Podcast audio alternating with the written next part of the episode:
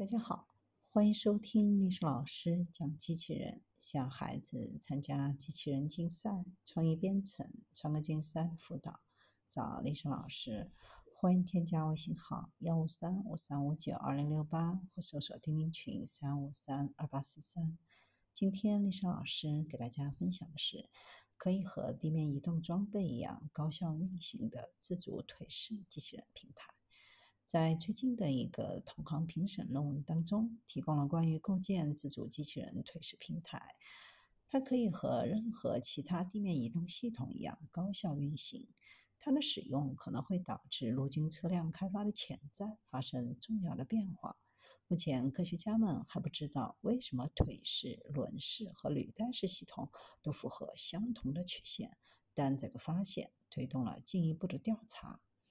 如果车辆开发人员发现某种设计需要比当前可能更多的动力，考虑到现实世界的限制，新公式可能会指出改进动力传输和发电的特殊需要，或者重新考虑质量和速度。受以前一个公式的启发，这个公式显示了质量、速度和功率消耗之间的关系。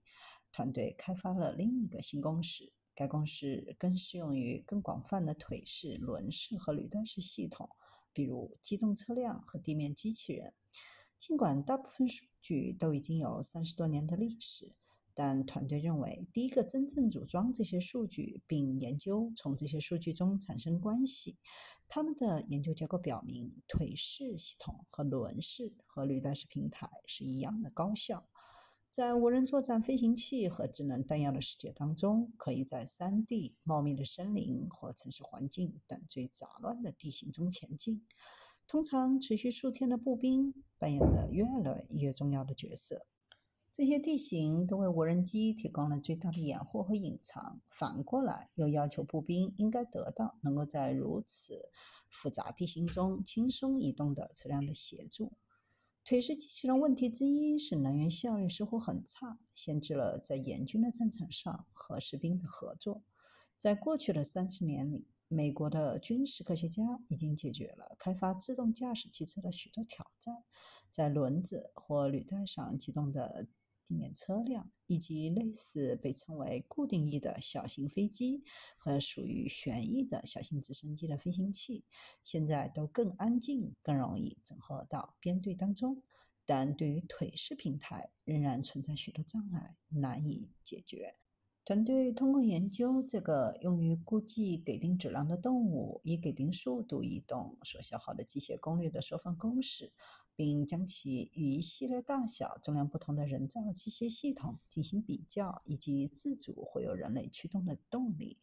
找到的研究答案是类似的、一致的关系，实际上也都非常适用于地面移动系统，包括在各种质量范围内的不同类型的车辆。令人惊讶的是，这种关系对于